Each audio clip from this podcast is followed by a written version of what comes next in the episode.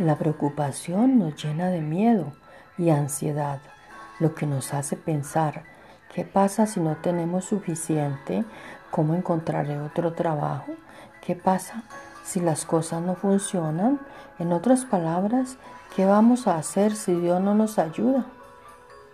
En lugar de proclamar las promesas de Dios cuando nos sentimos inseguros sobre algo, a menudo hablamos de nuestras preocupaciones y frustraciones, lo que solo las amplifica y hace que nuestros problemas parezcan peores de lo que son.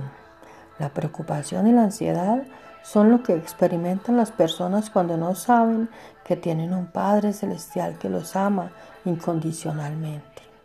Pero tú y yo sabemos que tenemos un Padre Celestial que está cerca de nosotros y ha prometido proporcionar todo lo que necesitamos. Es importante que recordemos esto y actuemos con fe, confiando en Dios todos los días.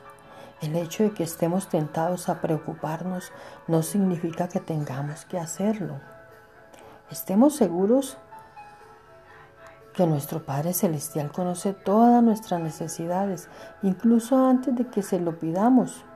Entonces, ¿por qué debería, deberíamos preocuparnos? En cambio, agradezcamos a Dios de antemano por su provisión diaria y por lo que anhelamos y necesitamos como si ya lo hubiésemos recibido.